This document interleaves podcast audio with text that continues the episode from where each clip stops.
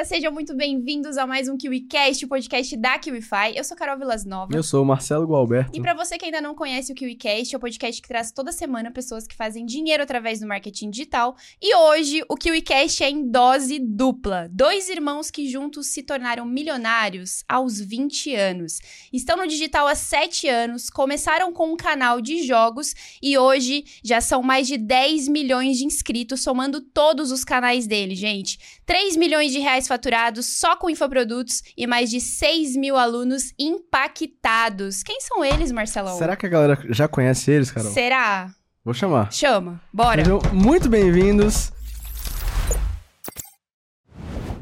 Matheus e Renan Mácios, Gêmeos Investem. Uhul! Pensei que ia falar de cara, James Invest.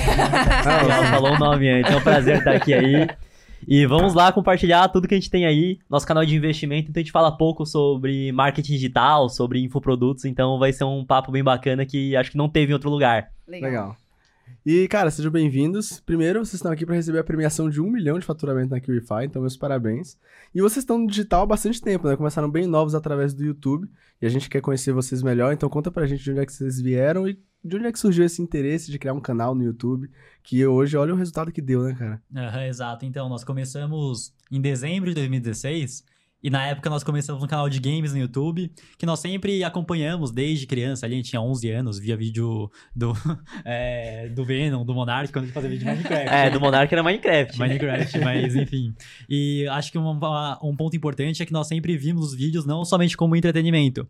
Nós víamos, ah, esse vídeo aqui deu certo, tem mais views porque a thumb é assim, o título é assim, ele fala dessa forma. Então a gente sempre gostou de ver o por trás do, do sucesso, de querer entender isso, né? É, uma parte mais analítica. Então, a gente começou logo após se formar do ensino médio, porque eu e o Matheus éramos muito tímidos, então na escola nós éramos aquela, os adolescentes que ficavam no fundo ali, tinham poucos amigos, odiava apresentar trabalho em grupo, e ah, por conta dessa timidez a gente tinha medo das pessoas à nossa volta ali zoarem com a nossa cara, que a gente tava começando um canal, então a gente esperou se formar pra realmente começar. Aham, que a gente não queria estar gravando vídeo e chegasse, ah, eu vi seu vídeo lá e a gente ficasse com vergonha. Então, a gente não começou por conta disso. Porém, a gente queria reconhecimento também, né, Renan? Acho que nem era dinheiro em si. É, exato. Então a gente queria ter um canal com inscritos, pessoas nos acompanhando, mais por conta do reconhecimento, pelo fato da gente ter sofrido um certo bullying na escola, a gente não ter tantos amigos assim, então a gente pensava, ah, se a gente tiver um canal aqui com inscritos, pessoas nos aco- nos acompanhando, a gente vai ter um reconhecimento que a gente não tem, assim, né? Que a gente era bem excluído. Então, inicialmente não foi nem o dinheiro que nos moveu a começar. Mas co- co- como é que foi a história do bullying? Vocês sofreram bullying por quê? Precisaram CDFs? Qual que era? Ah, então, a gente era muito quieto, e até hoje a gente não é muito alto, né? A gente tem 1,65 ali, então é, a gente era menor do que a maioria das pessoas ali, quieto, e o povo pegava pra tirar uma com a nossa cara às vezes, Acho né? que a gente era meio estranho também, né? Mas estranho como. É, a gente não se comunicava muito bem também, a gente era aquela, aquele adolescente estranho, meio nerd, né? Então acho que isso fazia com que a galera zoasse. É, isso é curioso, né? Que vocês falam que vocês. Dá pra ver que vocês são tímidos ainda, mas eu imagino que talvez vocês não fossem tão sociáveis, né? Talvez vocês já socializavam entre si como irmãos, e aí não tinha essa necessidade com os outros. Mas porque, por exemplo, sempre que eu tive acesso a irmãos gêmeos, eu adorava estar por perto. Uhum. Eu queria conhecer, eu ficava curioso, então eu imagino, tipo, é estranho pensar que vocês tinham poucos amigos. É. É, acho que. A gente tinha uns amigos ali, mas não era. Eram poucos mesmo. É, né, eram poucos, sim. E Entendi. voltando pro canal, a gente foi Boa. lá, começou a gravar vídeos. É, no começo éramos bem travados ali, era bem. Era uma porcaria, a real que no começo era uma porcaria. É, era uma porcaria, mas acho que o principal é que se você faz a mesma coisa durante muito tempo, você vai melhorando. Não tem como Sim, ficar ruim Uhum. fazendo é, a mesma coisa várias vezes. E a gente foi melhorando ali o título, melhorando a thumb, e a gente teve um resultado até que rápido, né, Renan? É, em seis meses, mais ou menos, seis, sete meses, nós já tínhamos 100 mil inscritos. Então, Uou. foi bastante interessante. A gente começou o canal naquela, naquela época de formatura da escola. Ah, que faculdade vocês vão fazer? Então, todo mundo, mais ou menos, da nossa volta já sabia o que ia fazer de faculdade. Eu e o Matheus não tínhamos a menor ideia. Eu não queria, tipo, fazer nenhuma faculdade, nenhum curso. Só que aí, o que aconteceu é que a gente não saiu do ensino médio e foi cursar uma faculdade. A gente foi fazer um ano de cursinho pra tentar passar em uma universidade pública. Uhum. Então a gente conciliou nesses primeiros sete meses de canal o cursinho, que demorou um pouco mais pra começar, então começou lá pra março, a gente já tinha um certo número de seguidores, e pelo fato de em sete meses a gente ter 100 mil inscritos, de receita tava entrando uns mil dólares por mês. Naquela época o YouTube era triste, pagava muito pouco a cada mil views. Então, a galera que vê hoje, ah, que nem hoje com, sei lá, 5 milhões de views no mês do James Invest, a gente faz 100 mil reais mais. Uhum. E naquela época, com 3 milhões de views, a gente fazia mil dólares. Meu Deus. Que era tipo. É, exato. E aí, esses mil dólares, tipo, o dólar era 3 reais na época, 3 e pouco. Então era bem menos do que hoje em dia. Sim. Mas já foi um resultado suficiente pra gente conseguir convencer a nossa mãe, que nós morávamos com ela, de largar o cursinho e tentar um ano a mais só no canal. E aí, nesse um ano a mais só no canal, é, a gente deu certo ali, estourou depois e passou a ganhar muito mais dinheiro com o YouTube no nicho de games. Então não tinha nada de mercado de infoprodutos, mercado é, digital com vendas, assim. Era realmente só produção de conteúdo e entretenimento. E nisso vocês ficaram, tipo, no nicho de games um bom tempo, né? Ficamos, foi desde 2016, aí até... O James Investing começou em janeiro do ano passado, 2022, então foi bastante tempo. Só que aí, no game, a gente fazia vídeo de Clash Royale, que é um jogo de celular, e depois a gente migrou pro Free Fire, foi onde a gente teve mais sucesso. É, então até o- os 700, 800 mil inscritos era só um jogo que era o Clash Royale.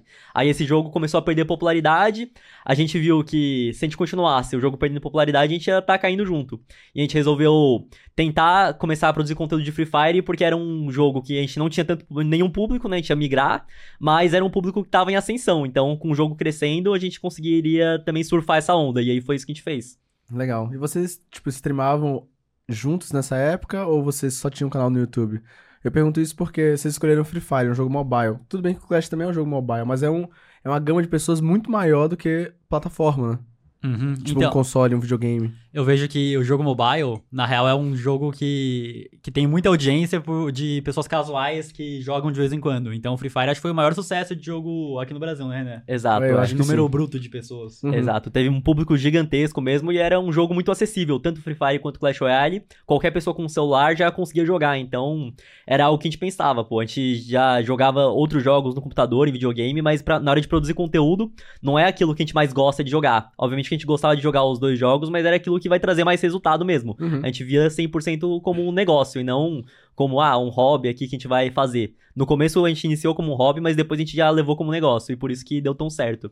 Então no canal de games a gente fez de dois, final de 2016 até 2022 e só o Belgas TV, que foi o primeiro canal, a gente tem mais de 7 milhões de inscritos. É. Gente, é muita gente. É muita Meu gente. Deus. E vocês começaram fazendo conteúdos pra ensinar a galera a jogar o jogo que vocês jogavam. Era isso? Que tipo de conteúdos vocês criavam naquela Então, eu época? tinha umas dicas do jogo em si, mas era mais entretenimento e as novidades. Então saía uma carta Legal. nova, a gente ia lá e jogava. Saiu o desafio novo, que quem conseguia as 12 vitórias ganhava a carta, a gente ia lá às 5 da manhã, acordava pra jogar o desafio e gravar ganhando a carta nova.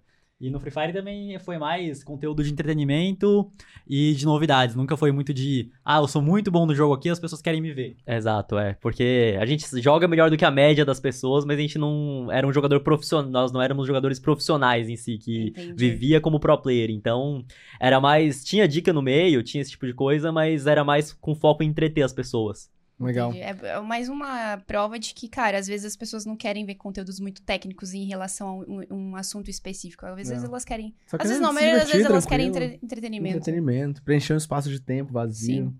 E, assim, vocês rentabilizavam o canal de vocês só com o ads ou vocês vendiam alguma coisa a mais? Pagavam, tipo, o pessoal pagava pra vocês fazerem alguma propaganda? Tipo igual o Arthur com o Tibia. Ah, sei. Então, não tinha servidor, mas a gente ganhava com AdSense, que começou sendo pouco. Então, a Renan falou que, sei lá, era mil dólares, só que a gente já chegou a fazer 60 milhões de views no mês e dava ali... Quanto que dava na época? Uns 20, 30 mil dólares. Uns 20, 30 mil dólares. é. Então- Nossa, mas 60 milhões de views em um mês? É, foi o recorde, foram 67 milhões de views, somente de vídeos longos, né? Que hoje em dia tem o Shorts, que acaba facilitando no volume, mas foi nosso recorde de views, 67 Nossa. milhões. Imagina, Muita Carol. coisa. Mas acho que a média ali, se for pegar toda a nossa carreira, acho que ficou uns 20 milhões por aí. É, por aí. 20 milhões por mês, então, durante, sei lá, três anos. Mas o AdSense era uma receita. Aí chegavam muito, muitas empresas de jogos mobile pra fazer vídeo do jogo. Ah, então tem esse jogo aqui, vocês podem fazer um vídeo é, jogando e deixando aqui na descrição. Então era uma receita. E contrato de live também, acho que foi o principal que muita gente ganhou muito dinheiro da, da área dos games. Ali, É, né? exato. Então vieram diversas plataformas pra competir com a Twitch, que era a maior. Uhum. E aí veio o Facebook, que começou, a gente teve um contrato lá. É, como Facebook o, o Game, dia né? mais feliz que a gente ganhou na vida foi esse. Exato, é. Então o que acontecia? A gente tava com um canal de games há mais ou menos um ano e pouco, e a gente ganhava mil, dois mil dólares, dois mil e quinhentos dólares por mês só de AdSense. Aí vinha uma hora ou outra um patrocínio de 500 mil dólares ali, mas a média era essa. Aí veio o Facebook com uma proposta de, da gente streamar é, 40 horas por mês e receber um contrato de 6 mil dólares. E ia 20% pra agência lá que conseguiu, 4.800 dólares. E esse foi o dinheiro mais feliz que a gente já ganhou, porque a gente passou a ter uma estabilidade maior de que a gente ia receber um ano desse contrato e ia ter um dinheiro para conseguir seguir a vida caso não desse certo. Então, Sim. foi um dinheiro que a gente ganhou e ficamos extremamente felizes ali que estava funcionando, estava dando certo, a gente poderia focar ainda mais em produzir conteúdo sem se preocupar com ganhos. Então acho que Legal. foi isso. É, até para poder migrar pro Free Fire depois, a gente viu, ah, não, a gente tem esse contrato de live mesmo que não dê tantas vezes no começo. A gente não precisa que dê dinheiro agora porque a gente tem esse contrato de live. Tanto que a gente já chegou a fazer, sei lá, um milhão de reais em dois dias de carrinho aberto de lançamento e não foi tanta alegria quanto os 6 mil dólares ali. Sim. Oi, e o que, que, fiz, que fez vocês pararem com um canal de games, por exemplo. Boa. Criar conteúdo uhum. no canal de games. Então, acho que o principal foi o seguinte: a gente tava criando conteúdo de games fazia o quê? Quatro anos. E sempre foi um canal monojogo. Então era Clash Royale, depois era Free Fire. No Free Fire, a gente ficava fazendo 4, 5 horas de live por dia, mais o vídeo do, de jogo do dia. É, que era tava, vídeo todo dia, é. É, que era todo dia. A gente tava meio que cansado disso, a gente não tava mais tão afim de continuar produzindo o mesmo conteúdo. E acho que foi o principal, né? A gente não tava se divertindo tanto. É, mas... eu acho que o principal era esse. Então, além do fa... pelo fato de a gente levar como negócio, a gente. Além disso, a gente gostava de se divertir fazendo também. Então era um negócio que acabava sendo divertido também. E nesse meio tempo que a gente começou a ganhar dinheiro muito jovem, a gente começou a investir na bolsa de valores, entender sobre investimentos, porque a gente tinha muito medo de ganhar muito dinheiro jovem e depois parar de entrar esse dinheiro e a gente não ter aproveitado, não ter investido da forma correta. Então a gente buscou esse conhecimento desde os 19 anos, a gente investia na bolsa com 20, cada um já tinha um milhão de patrimônio investido, então não é tipo, ah, meu dinheiro tava em carro, em casa, não, era patrimônio investido ali, e gerando mais é, renda. É, e também não era faturamento, que a gente vai lá, vende produto no digital e fala, ah, eu fiz o meu primeiro milhão com tantos anos, mas foi de faturamento. Aí vai ver a margem do cara e falar, se for 10%, ele tem 100 mil. Aí 100 ele mil gastou para viver 100 uhum. mil, não tem nenhum real na conta mais. É, então aos 20, cada um já tinha um milhão de reais investidos, né? Então, por conta da gente entender sobre investimentos e gostar bastante, eu e o Matheus estava pensando da seguinte forma: a gente começou o canal com 17 anos. É, em 2022 a gente já tinha 22 para 23 anos, a gente não estava se divertindo mais tanto. E a gente gostava muito de falar sobre investimentos, então a gente já estava com dinheiro investido o suficiente para pagar as contas ali, para conseguir viver de renda, então não precisava dar certo rapidamente. A gente sabia sim, a gente queria ganhar dinheiro nesse mercado, mas a gente sabia que poderia demorar para dar certo e a gente estaria tranquilo com isso. Então era algo que ia nos divertir mais, eu acho, e por isso que a gente resolveu migrar. E é, e é daí que surgiu o Gêmeos Investing. Isso no começo de 2022, porque a gente já tava um pouco mais cansado de produzir conteúdo de games, gostava de Não que seja um trabalho ruim, né? Senão vai ter gente aqui Sim. nos comentários falar, não, mas como assim? Eles ficavam jogando jogo lá e não, não tava bacana, não estavam se divertindo, não, não era legal. Com certeza é um trabalho que é legal, mas a gente não tava... É, vendo muito, como eu posso dizer, um objetivo, né, em fazer aquilo. Exato, a gente não se via fazendo nos próximos 10, 15 anos a mesma coisa. E por conta disso, a gente encontrou nos investimentos, um dia eu tava conversando com o Matheus e eu falei, ah, e aí, você se vê fazendo um conteúdo de investimento nos próximos 10 anos? Aí ele falou, ah, me vejo também. E aí eu também vi que é, era algo que eu queria fazer, então a gente resolveu migrar por conta disso. Incrível. E no início, assim, quando vocês começaram a criar conteúdo disso, vocês compartilhavam o que vocês estavam fazendo? Ou foi com o intuito de ensinar, tipo, a galera a investir? Como é que foi essa no momento que surgiu o Gêmeos Investem? Tipo, vocês compartilharam a sua prática com os investimentos ou vocês compartilharam já na intenção de ensinar a galera que estava assistindo uhum. a investir também? Então, acho que o principal, que a gente sempre focou em um público que não conhece, não sabe que existe esse mundo de investimentos. Então, Legal. mostrar para ele que existe, que você pode investir ali e ter uma renda passiva, algo que demora para construir algo relevante, mas que é possível. É, exato. Então, o que acontece? Já tem diversos players no mercado gigantescos que falam de investimento. E é um mercado que a gente olhou com os olhos que tem muito público, uhum. mas esse público já tem uma certa fidelidade ao criador. Sim. Então, se a gente pegasse e uma pessoa que não está habituada com investimentos, não conhece, e passasse a conhecer, o público potencial nosso seria muito maior do que pegar as pessoas que já investem na bolsa, por exemplo. Então, era um é, conteúdo topo de funil, ou seja, pro cara leigo que não conhece nada. E no começo não foi tão fácil assim, porque a gente já estava acostumado a produzir conteúdo para um povo mais jovem, adole público adolescente criança. E junto com isso, a gente já tinha um canal com, pô, 7 milhões de inscritos, mas não faria sentido divulgar pra essa audiência que é Uhum. adolescente, criança, um conteúdo de investimento. Porque Uhum. ele até poderia entrar no canal uma vez, é, se inscrever porque a gente falou que é um canal nosso ali, porque ele conhe- conhece o Renan e o Matheus e gosta do conteúdo de games, mas ele não assistiria nenhum vídeo. Então realmente foi começar uma nova audiência 100% do zero. A gente criou o canal, não falou pra nossa audiência que já existia. A real é que a gente não falou pra ninguém, né, que a gente começou esse canal. É, acho que não falou mesmo. E aí foi postando vídeos durante uns quatro meses, pegando 20, 50 views em média por vídeo, e não desanimando com a mesma frequência. Então, o que a gente posta hoje, que são três vídeos longos por semana, quatro vídeos curtos, a gente fazia naquela época com a mesma dedicação, com a mesma qualidade, talvez não porque a gente evoluiu ao longo do tempo. Pra aí sim dar certo, né, Matheus? Aham, sim. E acho que um ponto importante é que muita gente já tá acostumada a ter um resultado em uma área e vai pra outra área. É, obviamente é difícil, você não vai ter o mesmo resultado, então a gente sabe, ah, se eu postar um vídeo de game aqui, a gente postar videogame no auge, sei lá, em uma hora dá 100 mil views. A gente postar um vídeo Uau. de educação financeira e em uma semana dava uns 50 views. Só que a gente sabia que pra conseguir ter sucesso, a gente ia ter que passar por essa curva de, de aprendizagem. De novo ainda, né? Porque isso já aconteceu uma vez, a gente tem que fazer de novo. E muitos criadores não conseguem passar por essa curva. Ah, Uhum. Tá acostumado a Exato. ter público, tá acostumado a ter sucesso em certa área, então ele tenta por pouco tempo e depois volta pra aquele porque é, é o que ele já tá acostumado e é aquilo que tá mais, tá mais fácil, né? Às vezes o cara tá até acostumado com o público, mas não tá acostumado como funciona o YouTube. E aí É tá verdade. acostumado com vídeos curtos e as outras plataformas. Aí quando vai pro YouTube não consegue se manter consistente. Uhum. E a gente vê que a galera que tem resultado no YouTube é a galera que tá ali consistente, postando sempre, enfim. Agora, É. vocês estão muito recentes no mercado de infoprodutos. Tipo, vocês começaram em, em janeiro de 2022? O, a gente começou o canal em janeiro de 2022. 22. A gente tem 23 agora. Só que a gente só foi lançar a primeira vez em agosto. Então, a gente tá em, agosto, a gente tá em julho agora. Vai fazer um ano que a gente Vai fazer um ano. vende 11 infoproduto. meses. Uhum. Meu, mas ainda assim é recente pra, tipo, fazer um milhão, 3 milhões de reais juntos. Eu queria saber de vocês quais foram as estratégias que vocês utilizaram pra conseguir já um primeiro grande resultado assim, mesmo estando recente no mercado de infoprodutos. Então, o que acontece? Eu vou- agora, essa aqui a gente nunca contou, né, Renan? Aham. Nunca contamos. É aqui no KiwiCast que você vai ficar sabendo disso. Que muita Olha gente, aí. ah, muita gente fala como se fosse só vitórias, que é tudo. Não que é Sim. fácil, mas que não teve nenhuma dificuldade. Então a gente já criava conteúdo ah, em agosto, sei lá o quê, uns sete meses. Sete meses. E a gente já tava com a intenção de lançar um infoproduto em algum momento. Só que a gente pensou, ah, beleza, investimentos é bacana, só que é, demora um certo tempo pra pessoa ter um resultado expressivo. Então a gente preferiu pra fazer um produto de renda extra, só que uma renda extra que realmente a pessoa tem que trabalhar mais, só que funciona. Uhum. Mas aí, enfim, beleza. A gente foi lançar a primeira vez, eh, todo aquele esquema de pré-lançamento, então captar lead, eh, aquecer a audiência.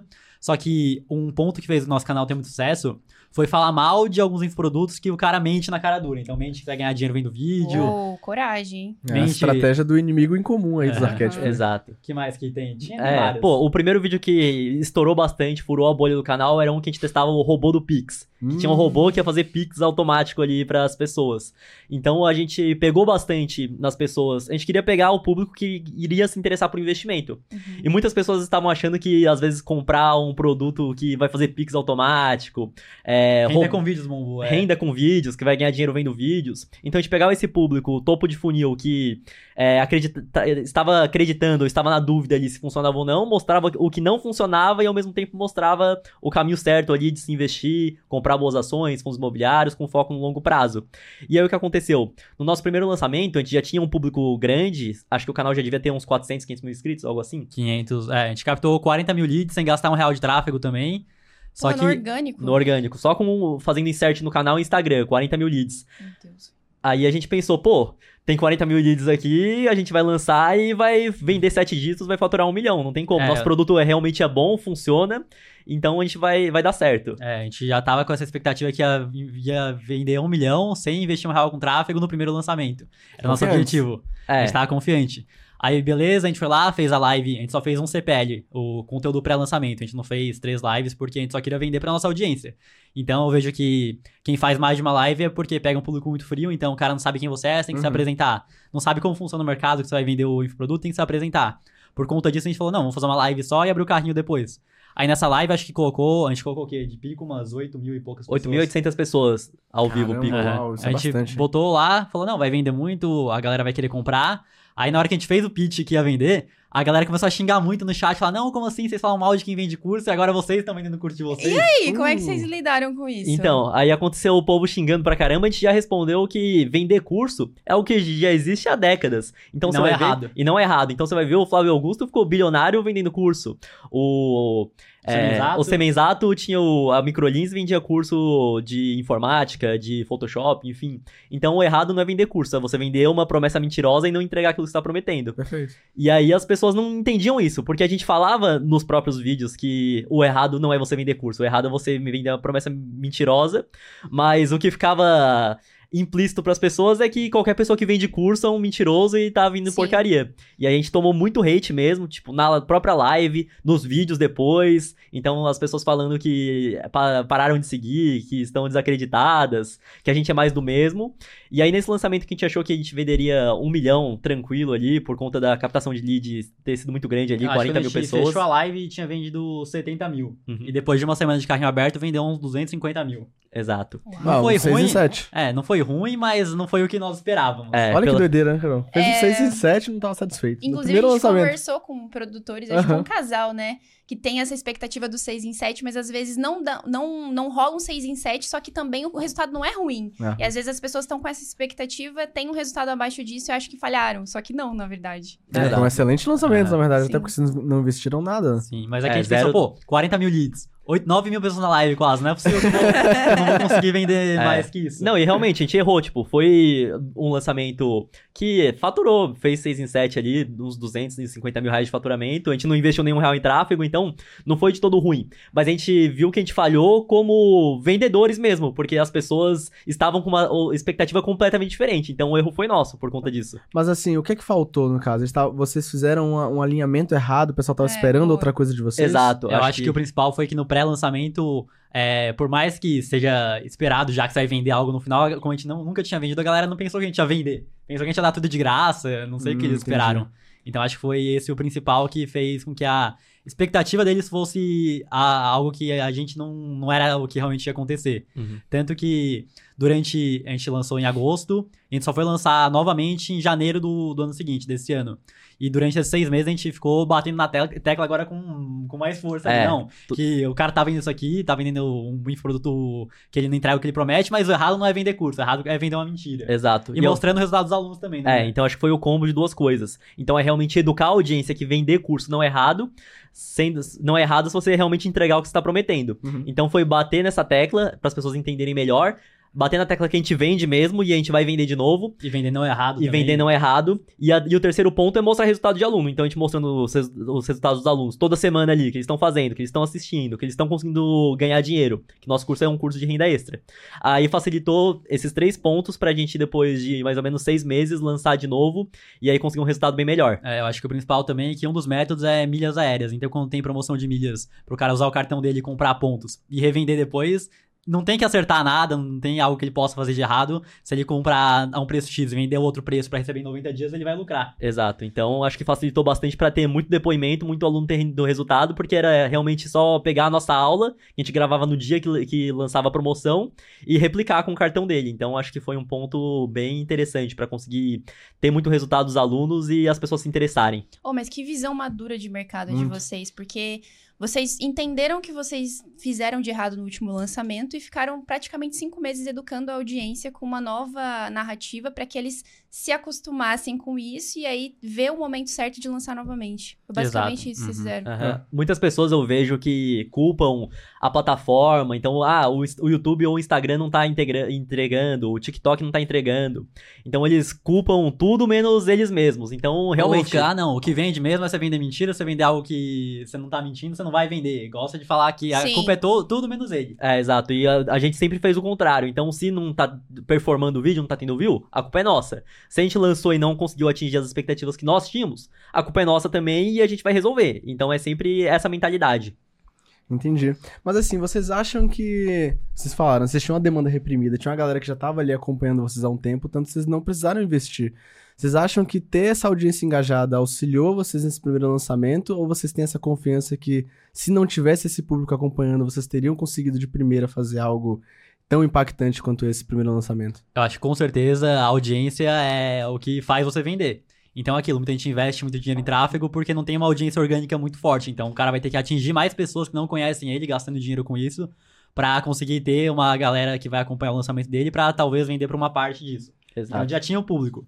Só que o problema foi o posicionamento, mas com certeza ter audiência é algo que vira chave pra pessoa conseguir vender mais. É, então muitas pessoas que estão entrando no digital não conseguem entender nada de como conseguir uma audiência orgânica. E aí já quer ir direto pro tráfego pago. Só que o que Isso. acontece? É, se você não sabe produzir conteúdo e você não sabe atingir nenhuma audiência organicamente, às vezes você vai, beleza, gastar muito dinheiro com tráfego, mas você não sabe é, o que você tem que colocar no teu criativo, você não sabe como abordar essas pessoas e Demonstrar sua autoridade. demonstrar sua autoridade, você tá gastando dinheiro à toa, porque o tráfego vai atingir mais pessoas, mas o que vai converter elas pra te acompanhar e comprar o seu produto é realmente aquilo que você tá falando, que você tá apresentando. Uau, faz todo sentido Ô, isso, né? Por falar nisso, aproveitando que estamos aqui com dois especialistas, se vocês pudessem trazer assim de forma simples e prática pra galera que tá assistindo, uma vez que eles são iniciantes e querem ter essa perspectiva mais ampla, um checklist de como criar conteúdo pra atrair uma audiência e engajar essa audiência ali no YouTube. Legal. Acho que o muito YouTube, bom. principalmente, é um jogo muito de longo prazo. Eu vejo que você não. A única rede que você vai postar um vídeo lá vai ter 10 views, mesmo o vídeo sendo muito bom. Aham. No TikTok, por exemplo, no Instagram, no Reels. No TikTok, mais ainda. Você posta um vídeo lá com uma retenção muito alta, ele vai viralizar na hora já. Então, o cara que faz um trabalho bem feito lá já consegue colher os frutos mais rápido. No YouTube, o cara vai postar, sei lá, vídeo ah, três por semana durante um tempo pra depois colher alguma coisa. É, então acho que essa consistência na produção de conteúdo. Você acha que esse é, o- é o- a coisa mais importante, assim, Então, pra ter... Eu acho que não é o mais importante, porque se o cara tiver uma consistência e estiver fazendo errado, ele também não vai ter sucesso nenhum depois. A consistência é importante, só que sempre tentando fazer um conteúdo melhor. Eu vejo que hoje em dia um fator muito determinante é a retenção. Quanto tempo que as pessoas veem o seu vídeo? Uhum. Ah, tem 10 minutos, ele vê 6 minutos, já é um tempo bacana ali, principalmente pra conteúdo de. que é pra adulto. Que pra criança, você... a Uhum. galera hipnotiza as crianças ali, o vídeo tem 10 minutos, a criança vê 9. É, tem gente que é muito boa nisso no conteúdo infantil, mas eu acho que produzir conteúdo pro YouTube é, são três tipos de vídeos diferentes que você tem que fazer. Então você tem que fazer o vídeo pra pegar o topo de funil ali, que é aquele com o intuito de viralizar, várias pessoas passarem a conhecer e seguir, que, por exemplo, a gente postou um vídeo semana passada testando um robô do Fortune Tiger lá, que é uma aposta, que é, uma casa de- que é um joguinho de uma casa de apostas. Esse vídeo aí, tipo, tá com quase 400 mil visualizações e pega a galera topo de funil ali que queria ganhar dinheiro apostando e descobre que não vai ganhar, que não Sim. funciona. Aí tem conteúdo que a gente posta que é pra recomendar ao longo do tempo. Então, qual a melhor corretora em 2023? É um vídeo que inicialmente não vai estourar de visualizações, só que ao longo do ano de 2023 inteiro, se ele estiver bem ranqueado com SEO bem feito, as pessoas vão nesse vídeo e vão passar a conhecer o canal. E outro vídeo é um vídeo que é pra realmente se aprofundar no conteúdo que você faz, então no nosso caso é investimento. Então a gente vai fazer, sei lá, três ações pra se aposentar, a gente vai pegar é, explicar cada uma das ações do porquê a gente acredita que é pra se aposentar, vai mostrar métricas, é um conteúdo mais profundo que a, a audiência que já acompanha vai ter um vai ter um nível de conhecimento maior. Então acho que são esses três tipos de conteúdos mesclados no seu canal, postados ao longo do tempo aí de várias semanas ou até mes- meses, sem ter resultado, que faz com que uma hora o seu canal passe a ser recomendado. É, acho que o principal é focar bastante na retenção, então ver, ah, eu tô fazendo um vídeo aqui, mas eu tô enrolando muito no começo. Eu gostaria de ver esse vídeo, ver com um olhar crítico, tipo, ah, onde que as pessoas vão sair, abrir o analytics do vídeo, ver onde a galera realmente sai do seu vídeo, então focar bastante na retenção. No título e na thumb também, né? É, Muita exato. gente não dá o devido valor ao título e à thumb, acha que é, não vai fazer com que ela tenha muito mais views, mas realmente muda muito o resultado que você vai ter. Aham, Mas acaba sendo um jogo que a gente já conversou com diversos infoprodutores grandes, que tem muita audiência no Instagram, que vendem muito, e eles não têm o YouTube ativo, porque realmente dá muito trabalho, eles vêm, ah, eu tentei postar aqui, mas eu fiquei três semanas postando, meus vídeos não deram certo. E aí simplesmente ele vai lá e para. Só que aí esse mesmo cara gasta, sei lá, seis dígitos por mês com tráfego, quando vai fazer lançamento, gasta muito também, Verdade. sendo que ele poderia estar investindo até mesmo numa equipe ali pra YouTube, porque ele já tem um faturamento relevante ali pra conseguir ah, a au- audiência no YouTube, conseguir engajar com essa audiência e gastar menos às vezes pra lançar com tráfego, porque ele já tá conseguindo a audiência orgânica. E o bom também é que você postou um vídeo um ano atrás, um ano e meio atrás, ele continua pegando views pra sempre se você continua alimentando aquela base. Então, a gente vai lá, tem vídeo, por exemplo, do dia mesmo. Ontem teve o quê? Umas 300 mil views no, no dia. Aham. 100 mil views foi do vídeo que foi postado recentemente, os outros 200 é de vídeo antigo. Olha isso. Ou seja, o dobro praticamente, nesse É. caso específico. E é uma renda muito relevante, né? Então, por mês a gente faz uma média ali de 20 mil dólares. No, já tem de um ano pra cá, a gente tá fazendo 20 mil dólares por mês de AdSense. Dá Então, 100 mil reais 1 milhão e 200 mil garantido ano. Exato. É, o Gêmeos Investing tem pouco tempo, a gente já fez um milhão e meio de AdSense. É, então de, dois, de janeiro de 2020 até abril, maio de 2000, de dois, não, de janeiro de 2022 até maio de 2022, o canal não tava monetizado, a gente tava pegando 50 views por vídeo. E aí em maio até agora a gente já tá em, em julho, é, então um ano e um mês, alguma coisa assim, um milhão e meio de AdSense. Meu Deus do céu. Por falar nisso, hoje vocês, ob- obviamente, vocês fazem tráfego.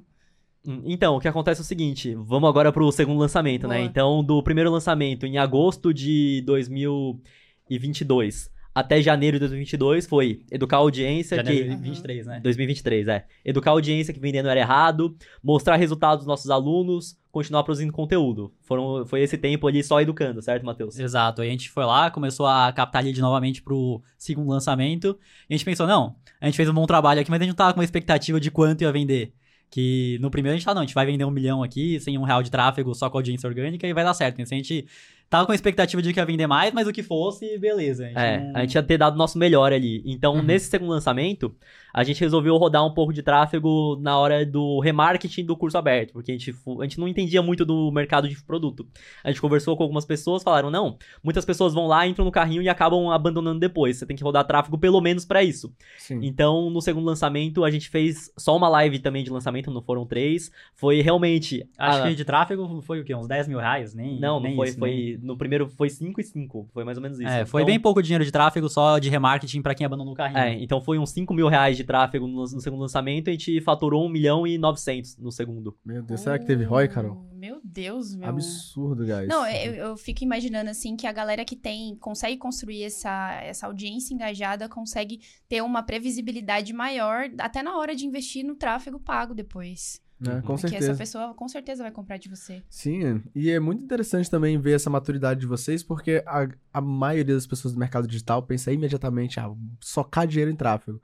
Mas se você não tem uma linha editorial construída por trás de todo o conteúdo que você entrega, não adianta esse tráfego. Então, vocês têm um tipo de conteúdo que pega a galera topo de funil, vocês têm um tipo de conteúdo que pega a galera mais fundo de funil, posiciona vocês como uma autoridade. Então, na hora de vender o produto se torna muito mais fácil, mas caso vocês queiram utilizar tráfego agora, potencializa em 10x, porque a linha editorial tá toda criada. Então Uhum. não é só a máquina de botar dinheiro e imprimir do outro lado. Tem toda uma estrutura por trás que muitas pessoas não querem respeitar. E é muito bom ver que vocês tão rápido pegaram isso. Sim. Fantástico. Acho que é bacana e esses. Um, acho que em um dia.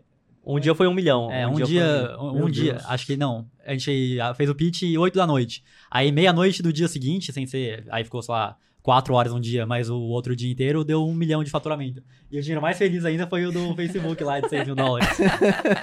que coisa. Se pá, nada vai superar. Não vai, não vai. Não vai. É, o Renan e o Matheus de 17, 18 anos ali, acho que ficaram mais felizes. Porque, pô, realmente foi um resultado muito expressivo, a gente ficou muito contente, muito feliz, obviamente, mas é, quando a gente fez esses números, a gente já tinha nossa independência financeira, muito dinheiro investido, e acho que foi isso que não impactou tanto assim, né? Sim. Porque não, não mudou, tipo, em nada a nossa qualidade de vida, esse lançamento. Perfeito, faz sentido. Bom, mas a gente sabe que, assim, hoje o YouTube, dentre todas as redes sociais, é uma das redes sociais que gera mais potencial de rentabilizar para um produtor.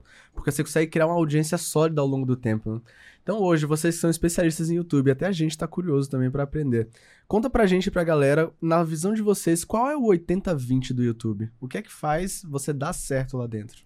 Então, eu vejo que no YouTube em si, óbvio que tem al- algo que você faz dá mais resultado, mas são muitos fatores dentro pra conseguir. Mas eu vejo que o principal é a retenção e a taxa de clique, né, Renan? É, exato. Tipo, é o, é o simples de você entender, mas difícil de executar. Então, pra você ter uma boa retenção, é Legal. realmente você conseguir fazer um roteiro que prende a pessoa de um assunto que ela vai assistir por muito tempo. É realmente bem complicado você ter uma retenção boa, porque hoje em dia, ainda mais com TikTok, Reels, aqueles videozinhos curtos de 30 segundos, que se você não gostou, você vai arrastar pra baixo e vai ver outro, é mais difícil você prender a atenção das pessoas. Então você tem que conseguir encontrar um conteúdo no seu nicho que tem realmente muito interesse das pessoas, elas vão ficar. Junto com isso, você tem que fazer o melhor conteúdo possível. é, então, olhar todos os seus concorrentes, igual eu e o Matheus. A gente olha todo mundo que produz conteúdo sobre investimentos. Se tem um vídeo que a gente vai fazer e alguém já fez, a gente vai pegar o vídeo de todo mundo que já fez, todo mundo que já deu certo, e vai estruturar um roteiro melhor e vai ter uma edição melhor. Então, as pessoas que acompanham o nosso canal já sabem que nossa edição é realmente muito boa. E é pra isso, pra prender as pessoas e conseguir trazer mais audiência. Aham. Eu acho Legal. que um ponto importante também é que as pessoas se prendem muito em, ah, eu vou fazer aqui, eu realmente não fico enrolando, falo tudo que eu tenho pra falar, mas não tenho uma personalidade. Então, que é algo difícil de criar, né, pra quem não tem, mas É. realmente tem al- alguma coisa que as pessoas vão querer ver um conteúdo seu novamente. É, então acho que realmente você ter uma personalidade mais única, assim, igual eu e o Matheus, a gente tem uma sinergia no vídeo muito boa e as pessoas gostam bastante, né? Falam até no último vídeo que a gente postou do, do, go- do golpe lá do robozinho, que se a gente é, parar de fazer conteúdo ali, a gente tem que fazer um show de stand-up, porque quando a gente vai fazer um conteúdo e o roteiro, a gente acaba. É tipo, eu não sou engraçado por natureza, mas no roteiro a gente pensa em coisas muito engraçadas pra colocar. Então acho que é realmente ter uma personalidade diferente dos outros. Eu acho que criar uma experiência única pro cara que viu o vídeo pra que, quando ele vê de novo a sua thumb nos recomendados, ele queira clicar. Legal. Vocês falaram sobre retenção, mas e pra ter uma taxa de clique alta, o que, que vocês fazem? A taxa de clique é thumbnail e título. Aí você tem que fazer algo que chame bastante atenção. Então a gente vai lá e coloca como ganhar 10 reais por dia com investimento de forma simples. Até falando desse título aqui, eu penso, não, o cara vai trazer uma mentira, só que a gente vai lá e mostra a realidade, tem que ter muito dinheiro investido. Só que pra conseguir atrair uma audiência que não nos conhece, a gente vai lá e coloca na thumb eu feliz, com o celular na mão, um extrato da conta caindo 10 reais todo dia.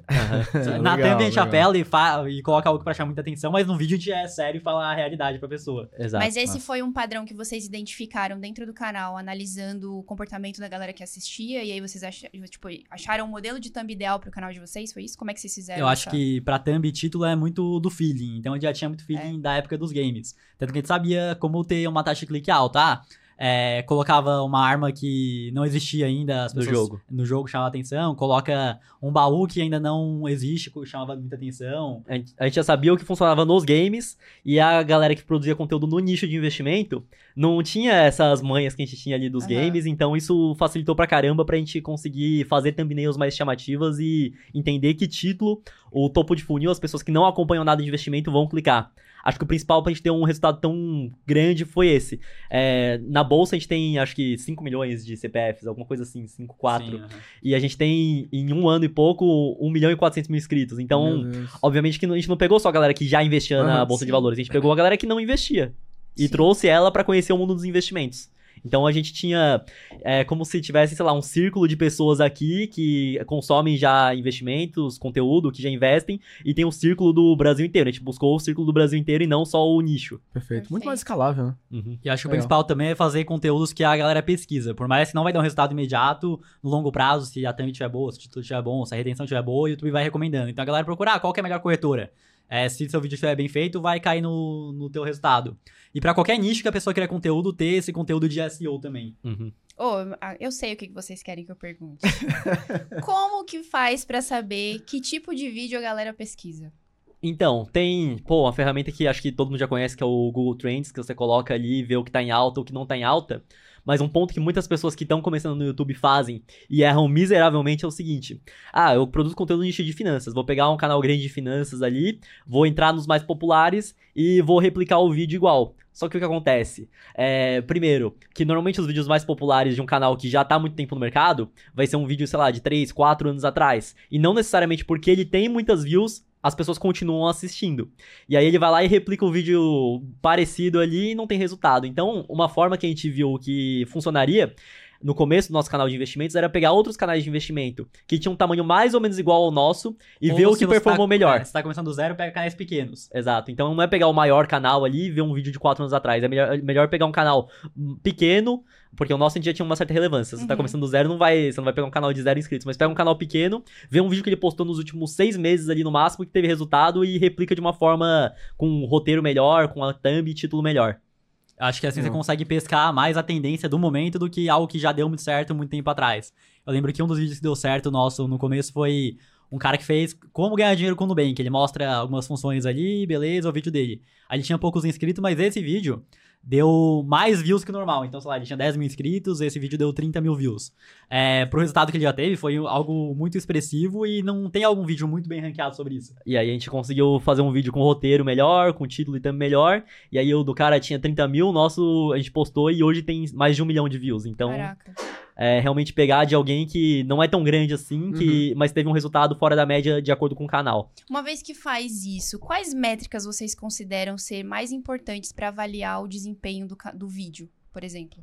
Eu acho que, em número de views brutas, eu acabo entendendo que cada conteúdo tem uma função específica. Então eu não me importo muito com as views brutas de cada vídeo, porque eu sei, ah, esse vídeo aqui vai ter menos views, mas ele tá cumprindo com a função dele. Entendi. Aham, sim. Mas acho que o principal que a gente olha, porque depois que o vídeo estoura, não é tão não é nem não é nem um pouco inteligente você analisar as métricas, porque se ele estourou já, ah, muitas das vezes a taxa de cliques dele já vai diminuir, a retenção já vai diminuir, você vai pensar, nossa, a taxa de cliques tá baixa, a retenção tá baixa e ele tá estourado, é porque ele já teve muitas views, e aí ele Uhum. parou de recomendar depois. Então, você tem que olhar quando o vídeo começa a viralizar, começa a ser recomendado, como estão as métricas, que aí com certeza elas vão estar muito maiores. É, vai é um estar. ótimo insight. Vai mostrar Verdade, a né? realidade, porque, por exemplo, se eu for pegar o vídeo mais visto lá, testando o robô do aviãozinho do Carlinhos Maia, a retenção tá baixa e a taxa de clique tá baixa porque o vídeo já tem, sei lá, 2 milhões de views, então não vai ser algo que vai ajudar. Só que, por exemplo, a gente começou o podcast agora. Teve um convidado que a média de visualização no tempo bruto ali, o watch time, tava em 25 minutos. A gente sabia que era algo acima da média que ia performar melhor, tanto que o que tá mais performando agora é esse episódio. Uhum. E a taxa de clique tava mais de 10%. Então eu já sabia antes que vai dar certo por conta das métricas, mas depois de viralizar não adianta mais você olhar também. Uhum. Legal. Então, pra você, é, só pra ver se eu entendi. Então, pra você ver se um vídeo, assim, no caso de vocês, se vocês verem se o vídeo vai dar bom, é, vocês olham o watch time. Aham, E sim. aí, tipo, se tiver mais que 20 minutos, é um, é um bom sinal de É- que ele pode vir. É que pra podcast, mais de 20 já é algo realmente bem legal, interessante. Porque é um vídeo de cauda longa. Aham, sim. Agora, pra vídeos é, mais curtos, de 10 minutos ali, você tem que olhar, sei lá, no nicho de investimentos eu vejo se tem mais de 50% de retenção, então se tem 10, a pessoa ficou mais de 5, já é algo interessante. Se a taxa de cliques estiver boa, quer dizer que ele vai performar bem. É, Legal. que depende do nicho também, que nicho que a pessoa vai aprender algo é difícil de manter a pessoa muito tempo no vídeo, porque ela vem por uma, uma, uma informação muito única. Quando ela tem essa informação, ela às vezes vai embora já. Então a gente vai testar um produto de alguém e a pessoa só quer saber se é verdade ou mentira, ela vai pular o vídeo inteiro. Então, pra. Depende do nicho. No, no nicho de é, games, um conteúdo mais pra criança, realmente te- a, a régua é muito mais em cima. Então, se tiver um vídeo com 50% de retenção, tá ruim ainda. Tem que ser 70 a mais. Então, É. depende muito do nicho que a pessoa tá atuando. Mas tem que ser um. Tem até uma métrica no YouTube que você vê o, a retenção, a tua retenção, e você vê a retenção média de vídeos do mesmo nicho, e aí você consegue identificar se tá abaixo ou tá acima. É, tem retenção É, relativa, tem É. até o gráfico que aparece ali como que tá funcionando. Que legal. Como, como as métricas são importantes, né? Sim. Que senão você fica no achismo ali, fazendo, tentando. Mas às vezes você bate o olho, por exemplo, ah, é, essa questão de retenção relativa, baseado no mercado, aí você tá entendendo o que tá acontecendo. Quer dizer, ah, tem 40%, é muito, mas 40% pro mercado de 70% Sim. tá deixando 30% da mesa. Uhum. Então é legal que você tenha essa visão. Agora, tentando fazer, quem sabe, uma engenharia reversa. Quais são os critérios que o algoritmo do YouTube usa para sugerir um vídeo para alguém?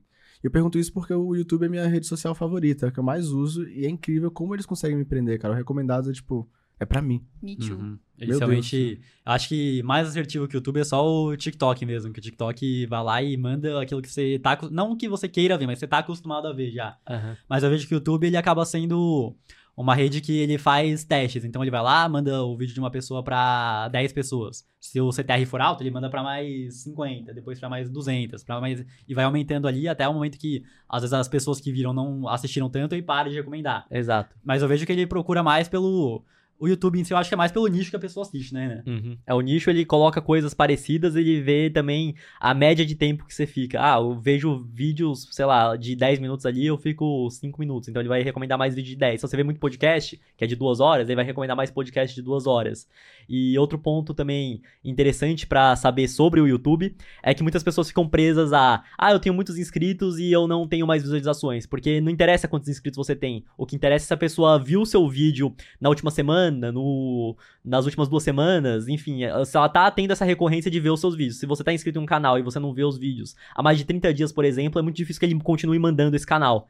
Então é entender que o número de inscritos que você tem não representa que você tem uma, um público fiel que vai continuar assistindo todos os vídeos. Tanto que antigamente no YouTube, a primeira aba era a aba de inscrições. Então era o que você estava inscrito e aparecia É. por ordem cronológica. Hoje em dia, a primeira aba é início lá, que é só as recomendações que ele acha que é interessante pra, pra quem tá assistindo. E obviamente o YouTube não é burro, né? Então ele faz isso porque ele sabe que é, ele vai deixar as pessoas presas na plataforma mais tempo, colocando essa aba início da, com a recomendação dele, do que o que você se inscreveu. Uhum. Uhum. Entende que ele sabe melhor o que você quer ver do que você mesmo, que foi lá e clicou no botão inscreva-se. É, E é verdade, eu não duvido, esses algoritmos, tipo, é absurda a inteligência que eles carregam. Não tem Uhum. como. Por falar nisso, é importante saber muito de uma plataforma antes de começar a criar conteúdo, por exemplo? Porque assim, a gente, vocês sabem isso de cabo a rabo por causa do teste, por causa das experiências, do que vocês já fizeram no YouTube. Mas uma pessoa que tá assistindo agora, ela pensa, será que posso começar no YouTube? Será que tenho que aprender tudo como é que funciona, todas as técnicas para depois criar conteúdo por lá? Então, eu vejo da seguinte forma: tem muitas pessoas que chegam, querem começar no mercado novo, estudam, estudam, estudam, estudam e nunca começam. E tem ao mesmo tempo as pessoas que começam sem estudar absolutamente nada ali e vão continuando. E não estudam durante o processo. Não também. estudam Justo. durante o processo. Então, o ideal para qualquer pessoa que queira começar em qualquer lugar é o seguinte: vai estudar um pouco, vai começar. E aí é estuda, faz. Estuda, faz. Por exemplo, Concordo. na hora de produzir conteúdo pro YouTube, a gente passa, sei lá, 80% do tempo estudando o que a gente vai fazer pra ser mais assertivo no vídeo e só 20% fazendo. Então é estudar e fazer, estudar e fazer. Então não interessa onde vai ser, tem que ser dessa forma porque você vai ter um resultado melhor. Então a gente foi começar no mercado de infoprodutos. A gente estu- estudou o básico de como faz um lançamento, fez. Teve o feedback das pessoas, teve o feedback do que aconteceu, do que a gente acertou, do que errou, estudou mais ali pra conseguir corrigir e fez de novo. Eu acho que a melhor forma de iniciar em qualquer mercado é isso.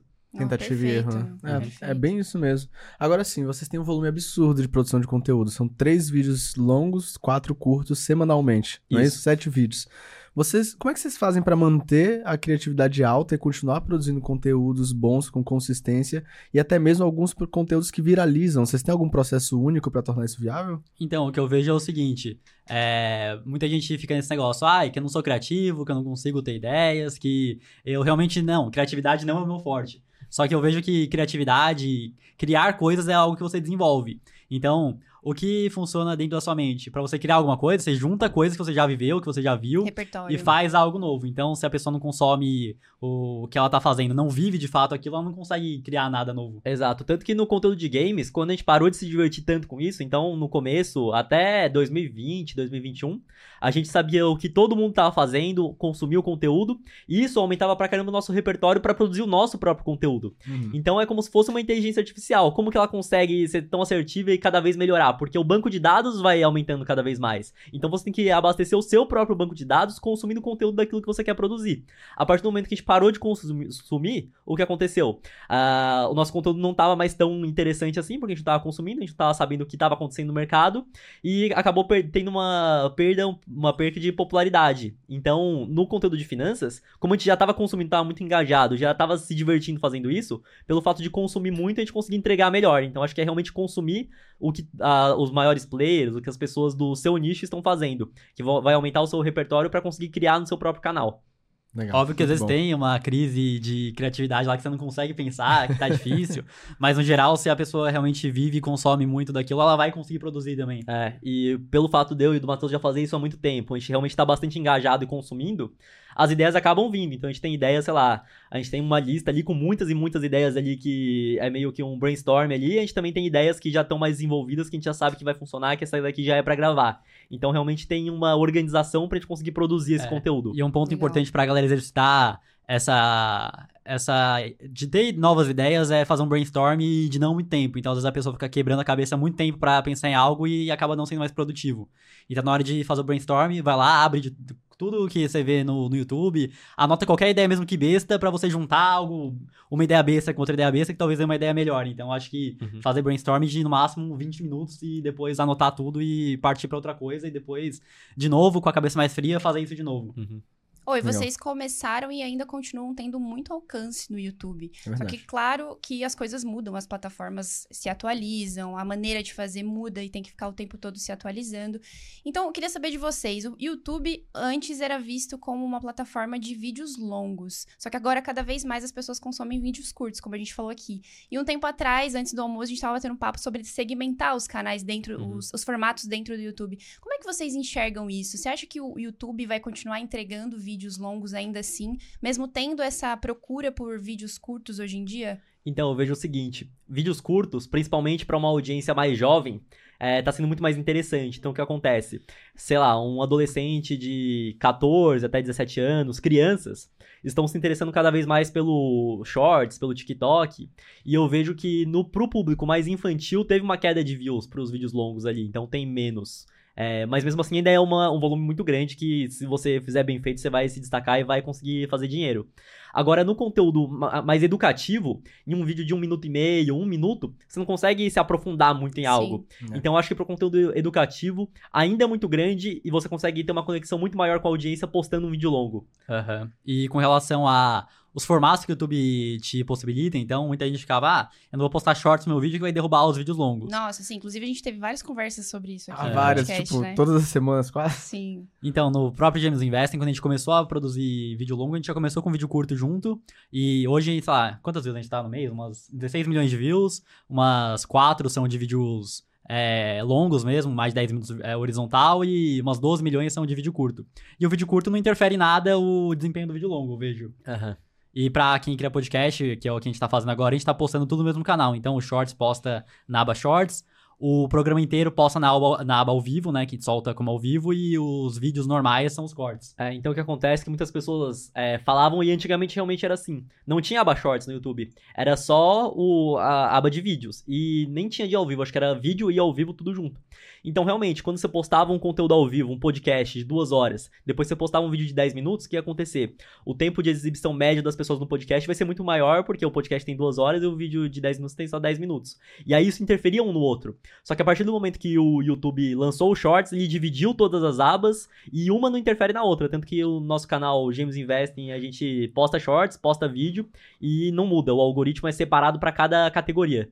Mas eu lembro Legal. que vocês falaram, é legal até vocês destrincharem isso aqui pra dar um pouco mais de perspectiva pra galera, que pra cada formato ali vocês criam um conteúdo específico, né? Então, por exemplo, ao vivo é uma coisa, os shorts são outras. Como é que vocês dividem essa, esses conteúdos na segmentação? Então, o que acontece é que no vídeo, na aba vídeos, no caso, a gente vai fazer um vídeo de no mínimo 10 minutos. E aí tem. A média dos vídeos vai ser entre 10 e 15 minutos. Se for Show. um conteúdo é, testando alguma coisa por mais tempo, pode, pode ser até meia hora, já teve vídeo de uma hora, mas a média vai ser de 10 a 15 minutos. É um conteúdo que vai ter começo, meio e fim, e vai ser pra se aprofundar um pouco mais no que tá acontecendo ali, de acordo com o tema do vídeo. No Shorts, a gente já faz um conteúdo mais curto, de no máximo um minuto, pra pegar o cara topo de funil, apresentar alguma curiosidade, mostrar que a gente tem autoridade.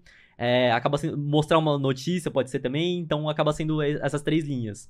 E aí no podcast que nós criamos agora também, aí tem na, na aba ao vivo, que aí vai ser o podcast de duas horas ali com o papo inteiro. Uhum. Então, cada aba, realmente, cada aba do YouTube, a gente faz um tipo de conteúdo diferente pra conseguir fazer meio que um funil mesmo. Então, o cara às vezes entra pelo Shorts, vê algum vídeo ali que viralizou, tem vários no nosso canal que tem, sei lá, uma, duas milhões de views e acaba se interessando por ver o conteúdo longo de alguma coisa. Então, acaba sendo isso. É cada tipo de conteúdo é pra atingir um público diferente. Legal. Entendi. E, e é possível fazer de um vídeo longo outros outros pequenos vídeos dentro dessa usando essa mesma estratégia? Eu acho que é possível, só que nós não usamos muito. No podcast a gente usa porque o corte fica algo mais natural e eu não Uhum. vou chegar no convidado e falar, não, agora você vai fazer um vídeo curto É. aqui pra mim. Ele realmente vai pegar, o editor vai fazer um bom trabalho. Só que a gente prefere, ao invés de pegar um vídeo longo e ficar cortando e fazer um vídeo curto, a gente prefere realmente fazer um conteúdo dedicado que a gente acha que fica melhor. Perfeito. Oh, mas se eu não perguntasse isso, eu acho que o pessoal ia ficar chateado nos comentários. Eu, eu também imagino a resposta, mas tudo bem. Vamos lá, dentro da experiência de vocês, vocês avisam. Vocês dizem o que é que vocês acham. O que é que eu preciso fazer pra um vídeo viralizar no YouTube? Acho que são várias variáveis que a gente tava comentando aqui. Então é. Acho que é uma construção, que eu vejo que no YouTube é difícil você postar um único vídeo e ele viralizar. Uhum. Eu vejo que no, no TikTok, por exemplo, o cara foi lá, fez um vídeo que tem uma demanda muito alta de pessoas que querem entender esse assunto, tem uma retenção boa, ele viraliza. No YouTube eu vejo que é mais complicado vira- viralizar um vídeo. Eu acho que nem é tão interessante assim, né, Renan? Você É. tem um vídeo viral. É exato. É porque- mesmo? Eu, porque, por exemplo, a gente já viu até no próprio Insta- Instagram uma pessoa que fez um vídeo no nicho de investimentos, só que não era relacionado a investimento. Era tipo assim, ah, é, se eu tiver um tênis da Nike aqui e eu quiser trocar, alguma coisa assim, né? Como é que era? Ele furar, depois de um ano eu posso pegar outro Eu posso novo. pegar outro. Aí a pessoa foi lá, postou esse tipo de vídeo. Do nada, a conta, tipo, o vídeo pegou mais de 10 milhões de views, a conta foi, sei lá, de 200 mil seguidores pra 800. Só que é um público é, do topo do topo do funil que não vai consumir os outros conteúdos dessa pessoa. Uhum. Então eu acho que não foi nem interessante isso acontecer. Eu acho que o YouTube, pra você crescer de uma forma sustentável e continuar tendo views em todos os seus vídeos, não é viralizar um único vídeo ali. É realmente fazer uma construção de vídeos ali com uma certa frequência, com essas três linhas diferentes que eu falei, e se manter constante alimentando essa máquina ali que vai fazer com que eles passem a ser recomendados. Mas normalmente o que viraliza rapidamente é pegar um assunto que tá num hype muito grande no momento ali e postar o mais rápido possível com um roteiro bom, uma edição bacana também título e thumb. Então, por exemplo, no nicho de investimentos teve a reforma tributária que vai acontecer agora. Tiveram pessoas que nem, é, nem tinham um canal tão grande assim, mas postaram rapidamente, expondo uma opinião, fazendo de uma forma bacana ali e viralizou. Então, acho que pegar um tema do momento, acho que facilita muito na hora de viralizar, que você não tem que ter um conhecimento tão grande assim sobre a plataforma para conseguir ter resultado. Muito bom. Mas eu acho que é a mentalidade que vocês trouxeram de, tipo, cara, não é pela viralização, mas é por ter consistência, isso é muito mais importante. Sim, com certeza. Até porque se você for pensar, analisar grosso modo, viralizar é, é para quê? Você alcançar mais pessoas. É. Mas aí depois você tem que ter toda uma estrutura montada Exatamente. para fazer o quê com essas pessoas, oferecer o quê para elas depois. E pode até mesmo frustrar muito uma pessoa. Então, o Sim. nosso primeiro vídeo que viralizou foi é, do robô do Pix. E aí, esse vídeo, sei lá, em um mês tinha 500 mil views. Se a gente não tivesse uma estrutura pra conseguir pegar a parte dessas pessoas e fidelizar pro canal, talvez se fosse um iniciante ia ficar frustrado. Ah, acertei aqui e agora eu não consigo mais. Às vezes a pessoa fica muito presa achando que é. É um jogo de azar. Então eu posto um vídeo aqui, meu objetivo é viralizar. Não viralizou? É. Deu errado. Não viralizou? Deu errado. Então a pessoa fica nessa. Nesse, nesse vício de querer viralizar, quando na verdade ela tem que construir algo por trás pra conseguir manter uma audiência fiel ali no, no conteúdo dela. Senão fica refém da Faz sentido. sorte, né? Uhum. Aí É. não faz muito sentido. Exatamente. Mas só, só o, o insight que vocês trouxeram de, pra galera que eu acho que vai ser muito é, engrandecedor, que é o fato de ter uma visão de que, assim, pra você viralizar, viralizar não, pra você crescer no YouTube, você precisa educar a sua audiência. E vocês ficaram, tipo, cinco meses educando a audiência, pra, preparando ela para um infoproduto. Então, eu acho isso massa. É. Porque às vezes as pessoas entram no, no mercado de infoprodutos sem um plano em específico, nem conhecendo a audiência muitas vezes, nem sabendo o que elas precisam. Uhum. Exato. Eu acho que um ponto também que muitas pessoas entram no digital é porque elas querem fazer um dinheiro rápido, né? Sim. Então, no nosso caso, a gente não tinha o interesse em simplesmente fazer um dinheiro rápido. A gente realmente quer fazer algo que gera muito valor. E o que a gente tá fazendo hoje, daqui 5, 10 anos, a gente quer continuar fazendo. Então, o principal é esse. Então, pra gente não interessa se a gente fosse ficar 5 meses educando a audiência, postando conteúdo ali, sem lançar um produto. Não é. A, a gente não depende dessa renda ali pra Uhum. estar tá vivendo, pra manter a nossa vida em ordem. Então, acho que o principal é esse também, né? No nosso caso, que acaba podendo dificultar pra outras pessoas, né? E eu acho que o principal também, um ponto que as pessoas podem ver com outra visão, é que criar conteúdo pro YouTube te gera receita de AdSense, que acaba não sendo pouco se você tiver um número nem tão grande de views hoje em dia, né? É, sim. Se a pessoa faz um milhão de views por mês e for um nicho mais específico ali, já bota um dinheiro de AdSense no bolso. E além de ganhar dinheiro com isso, ela consegue é, atingir mais pessoas pra vender depois. Uhum. Então, basicamente, você ganha dinheiro pra conseguir atingir pessoas e comprar Ganhar de mais dinheiro novo. depois, é, então. Então, o que muitas pessoas gastam dinheiro com tráfego ali pra conseguir atingir as pessoas, a gente ganha dinheiro pra estar fazendo isso, porque a gente posta no YouTube ali e ganha, em média, ali 20 mil dólares por mês. Porque o conteúdo é de qualidade e ele alcança pessoas no orgânico. Exato, sim. E, e facilita pra caramba também, porque a audiência já tem uma conexão muito grande. E outro ponto também que acaba sendo é que o infoproduto de alguém que tá no YouTube e já tem uma audiência fiel tem que ser muito bom e tem que entregar muito mais, porque a gente já entrega muita coisa de graça, então o nosso Verdade. infoproduto tem, tem que entregar muito mais, muito mais que isso.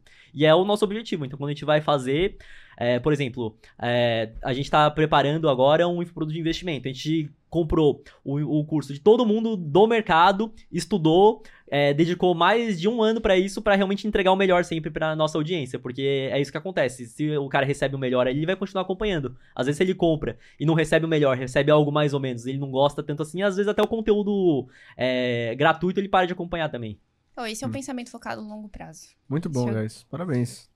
Ó, mas nós temos uma caixinha de perguntas aqui. Vocês topam responder? Bora? Simbora. Eu vou começar com a pergunta do pedrox underline 234. Qual a sensação de proporcionar uma vida boa pra família de vocês? Ah, acho que é uma sensação bacana, né? Aí agora pegou, pegou o Matheus que, só, que vai ser breve, né? Mas é, realmente é muito bacana. Então, a gente ganhou dinheiro muito cedo ali, conseguiu dar uma qualidade de vida, principalmente pra nossa mãe que morava conosco ali, que no começo do nosso canal ali tava endividada, agora ela tá tranquila. Acho que o dinheiro traz tranquilidade pra você realmente conseguir aproveitar e aproveitar aquilo que importa, né? Perfeito. Pergunta do arroba underline nicolas.jpg. Quem inspira vocês? Acho que inspirar não, não vejo muita gente inspirando, não. É que eu faço meu ali. É, honesto, o cara foi honesto. Tipo, fala que alguém inspira você, pô, seja humilde. Então, pelo que. Pelo momento que a gente tá hoje na vida, que a gente quer construir uma empresa sólida que não depende somente da nossa imagem ali. Pelo menos eu gosto de ver empreendedores ali que fizeram negócios gigantescos, Legal. que valem bilhões de reais ali. Então, eu acho que essas pessoas é quem eu tô me, me, me espelhando mais no acho momento. que é- sempre é- depende do momento, né? Do momento. É, então, tipo, Legal. quando a gente começou no YouTube, a gente se espelhava em quem era grande no nicho. Uhum. Depois de um tempo, a gente passou a ver as coisas de outra forma ali e acaba se espelhando em algo, em algo que a gente não chegou sempre. Massa. Faz todo sentido. É uma pergunta do arroba Bernardo underline Góis 1. O que vocês acham de renda extra com milhas? Acham um bom nicho? Então, acho que é um nicho interessante. Com certeza, toda vez que tem promoção e a pessoa sabendo quanto que pode pagar nos pontos ou nas milhas e vender e ver quanto tá a cotação para vender é algo interessante, mas eu vejo que é uma renda extra bacana, muito relevante. Então, teve promoção mês passado que com 1.500 reais de limite, comprando as milhas, já vendendo, obviamente para receber em 90 dias, dá para lucrar 500 reais. Então, acho que é interessante, mas acaba tendo um limite. É, exato. Então, é, não é algo que, pô, você vai ficar rico com milhas aéreas, você vai fazer uma renda extra ali quando tiver promoção, e é isso. Se você tiver o conhecimento, você vai aproveitar, e é bastante interessante você aproveite para fazer uma renda extra. Mas eu não me me limitaria somente a isso, a ganhar Boa. mais dinheiro. Boa. Boa. É, pergunta do arroba underline Fernando 039. Correr contra o tempo ou fazer tudo perfeito? Eu acho que sempre feito é melhor do que perfeito. Então faça da melhor forma que você consegue fazer, mas faça. Não deixa de fazer porque não ficou perfeito. Exato. Legal. Boa. Pra finalizar, uma pergunta do arroba Giovanni Messias. O primeiro sem underline, foi uma sequência de underline. Pra vocês foi mais relevante começar cedo ou começar certo? Eu acho que começar cedo ajudou, mas sempre a gente começa cedo e faz tudo errado ou sem consistência. Então acho que os dois foram determinantes. E eu acho que a gente não começou tão cedo assim. É, né? tem A gente começou com cedo, 17 anos, tem gente que começou muito mais cedo que isso. Então, a gente começou não tão cedo assim, mas começou certo já, com a mentalidade certa. Legal, verdade. Ô, que papo incrível. Papo fluido, né? Eu Também os caras são apresentadores de podcast, sim. cara. Os caras têm a comunicação alinhada. Tem cinco episódios, a gente tá aprendendo. Olha só, mas pra finalizar o nosso episódio, a gente costuma fazer uma pergunta reflexiva pros nossos convidados. Vocês topam responder? Vamos imaginar que vocês vão criar um anúncio. Só que esse anúncio ele não vai passar somente no YouTube, como vocês estão acostumados de anunciar. E nem só no Instagram e nem só no Facebook. Ele vai passar também em todos os canais possíveis de aquisição, aquisição de novos clientes, até no meio físico. Então vai passar um anúncio de vocês lá no outdoor, ou nos comerciais de TV, ou no rádio. Nesse anúncio vai ter uma mensagem de vocês para quem está iniciando hoje no marketing digital. Que mensagem seria essa? Vixe, complicado, hein? Porque eu não sou muito de um anúncio só, poucas palavras. Tem uma construção inteira pra conseguir vender alguma coisa, mas Eu acho que um anúncio interessante pra quem tá começando no marketing digital é, é, Não existe dinheiro fácil, não existe dinheiro automático. Você realmente vai ter que trabalhar, montar um, processos e. e Entregar algo que atrás- valor. Entregar algo que agregue valor pra realmente conseguir ter resultado. Perfeito. Ó, a eu visão clicaria. madura de negócio. Eu clicaria nesse É anúncio. a visão que a gente gosta, né, É a Carol? visão que a gente gosta. Eu espero Top que demais, vocês também sigam. Justíssimo. Não terminamos ainda, né? Não terminamos. Temos um negócio pra eles, Carol. Temos presentes. Temos presentes. E presente agora, né? Presentes. Vê que o Wi-Fi gosta de dar uns presentes, né? Sempre Aí, ó. chega os press kit lá. Eu gosto que a QIFI manda, manda dois, então não manda pra uma pessoa só, manda um pra mim e pro. Matheus. Mesmo sendo uma conta só. Mas, Inimigos enfim, da dieta, sempre. inimigos. Eu só não sei qual é de quem aqui. Tem de olhar atrás pra ver o nome. Ah, eu sei, já pelo pela canequinha ali. Esse daí acho que é o meu e o outro é, o acho teu. que é. Justo. Valeu, valeu. Ô, Gás, isso aqui é literalmente pra agradecer a presença de Valeu. vocês. Foi um prazer enorme bater esse papo, um bate-papo fácil, é muito legal, comunicação super gostosa e uma visão muito madura de negócio. Parabéns. Parabéns. Valeu. Keep the good work, vocês vão longe. É isso aí. Ah. E pra galera que não conhece vocês, está conhecendo a partir desse podcast, qual as redes sociais? Deixa aí pra galera. É só procurar Gêmeos Investem em todo lugar, vai achar, né? É, exato. Gêmeos Investem. Beleza. Vai aparecer aí embaixo. Show E para as bola. pessoas que ficaram nesse episódio até o final, Marcelão, o que elas precisam fazer? Acho Pra que tá você sua que. Será que tá na minha frente? Vou dar uma puxadinha. E já Deixa pega aí. Pra vocês que ficaram com a gente até agora e não deixou o like, já senta o dedo aí no like e se inscreve no canal se não tá inscrito. Ativa o sininho pra receber a notificação sempre que sair mais um KiwiCast. E deixa aqui nos comentários o que é que vocês aprenderam com os gêmeos, o Matheus e o Renan. E eu te vejo em algum lugar. Onde é, Carol? No próximo KiwiCast, é um compromisso. Eu te vejo lá. Valeu!